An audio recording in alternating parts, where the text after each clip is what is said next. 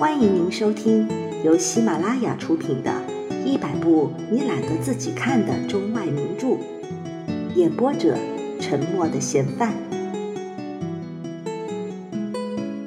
陪衬人，左拉。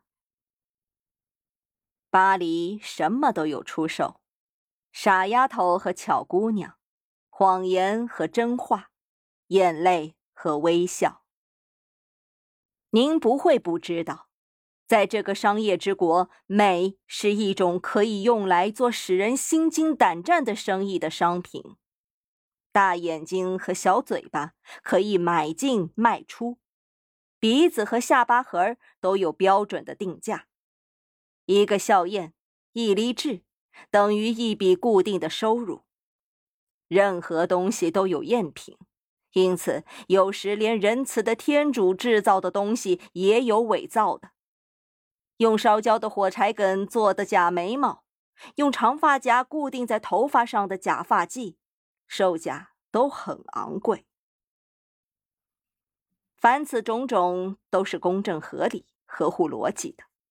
我们是一个文明的民族，请问？如果文明不能帮我们欺骗别人，或者被别人欺骗，使我们得以生活下去的话，那么文明又有什么用呢？可是，当我昨天听说那个您我都知道的老工业家杜朗多竟然产生这种充满创造和异想天开的想法，要把丑来做交易的时候，我不得不承认，我真是大吃一惊啊！美可以出售，这我可以理解。即使出售的美是伪造的，这也是很自然的，是一种进步的标志。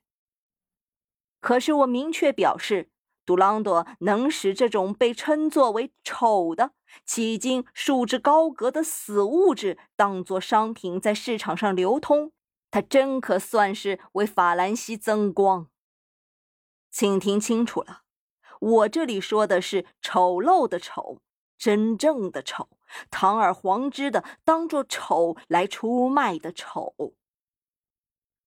您有时准会在宽阔的人行道上遇到一对对散步的女人，她们体态轻盈，诱人的掖着衣裙，慢慢的踱着；有时在店铺橱窗前停下来瞧一眼，发出怯怯的笑声。他们年纪相仿，像两个知心好友似的，手挽着手，谈话时熟不拘礼，穿着都很雅致。可是，这两人中总有一个姿色平平，长着一张引不起人注意的脸，别人不会转过头来多看他一眼。可是，一旦有人凑巧瞥见了他，那么也不会感到讨厌。而另一个女人，却总是丑得惊人，丑得刺眼，丑得引人注目，丑得使人不得不把她和她的同伴比较一番。其实，您已经落入了圈套。有时候，您就会尾随这两个女人。如果您看见这个丑八怪一个人走在人行道上，也许会把您吓一跳。而那个中等姿色的女人，您根本不会去注意她。可是，假如他们两人走在一起，那么这一个的丑就可以反衬出另一个的美。好吧，我对您说了吧，那个丑八怪，那个丑的无法形容的女人，就是杜朗多事务所里的人，她是该事务所雇佣的一名陪衬人。伟大的杜朗多以每小时五法郎的价格把它租给了那个其貌不扬的女人。事情是这样的，杜朗多是一个腰缠万贯、有独创精神、与众不同的企业家。今天他做生意已经达到了炉火纯青的地步，好几年以来。每当他想到他还不能从丑女交易中赚得分文的时候，他就愤愤不平。至于在美女身上投机，那是要冒风险的。而杜朗多和所有有钱人一样，是非常谨慎小心的。我可以向您保证，对这种投机，他是连想都不会去想他的。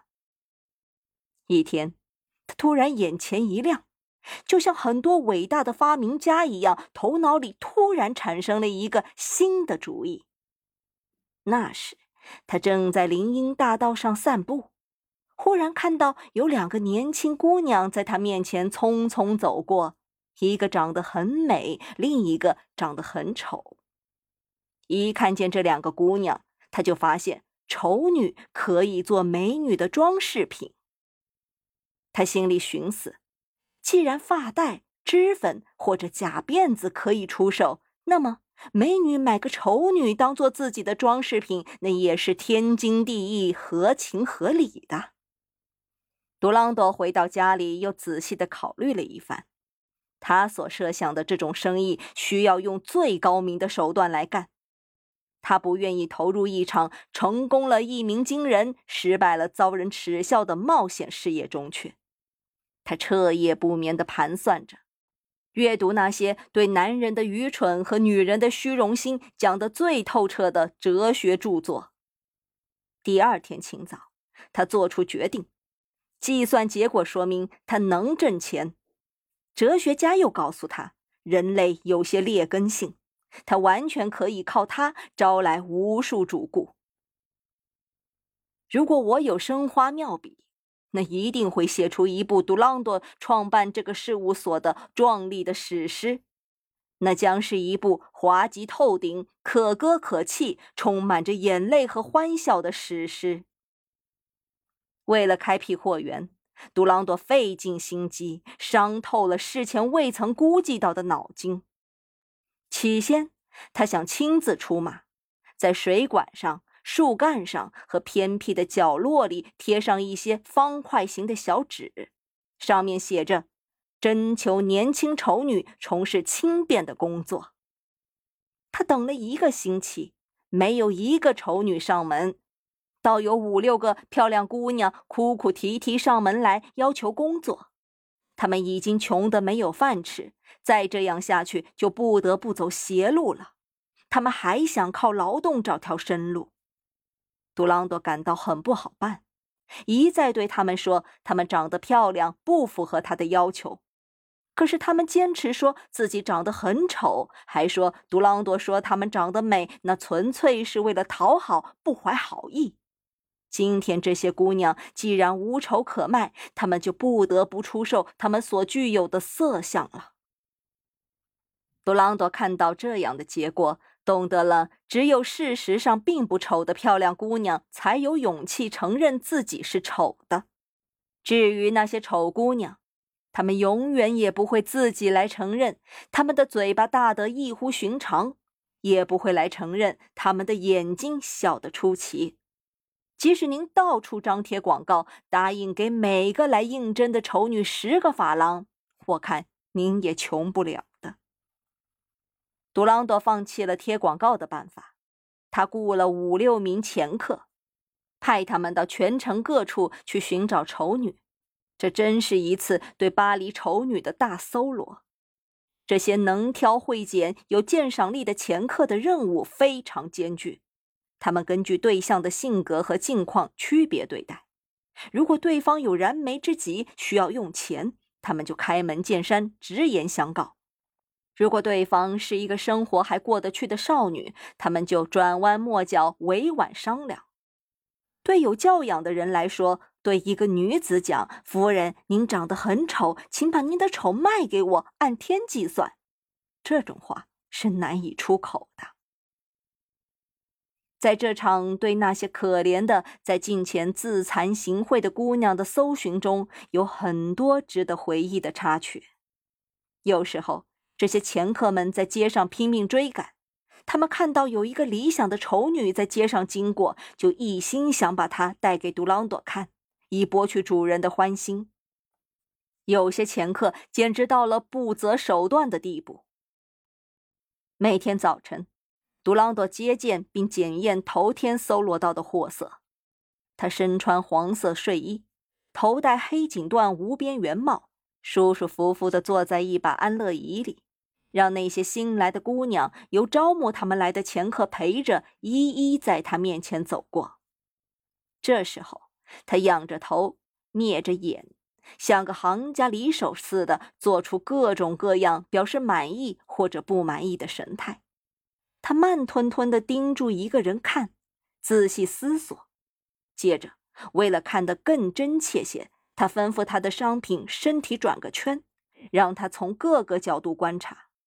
有时，他甚至站起来摸摸头发，看看脸蛋，就像一个裁缝在摸一块料子，又像一个食品杂货商在检验蜡烛或者胡椒的质量。如果确实很丑，一脸痴呆相。杜朗多就满意的搓搓手，向那个前客祝贺，甚至还会拥抱这位丑姑娘。但是他对那些丑得出奇的女子却疑虑重重。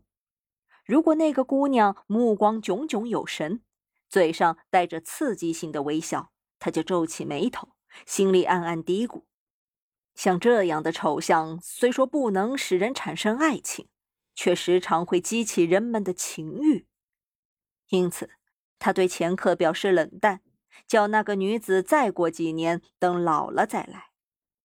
要成为一位审丑专家，搜罗到一批长得真丑的女子，又不能得罪那些前来应征的漂亮姑娘，绝不像人们想象的那么容易。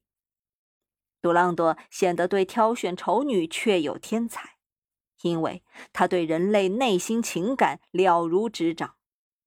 对他来说，重要的是外貌，他只录用那些使人望而生厌的面孔和那些由于长得粗笨而叫人浑身发冷的脸蛋。本集播放完毕，感谢您的收听。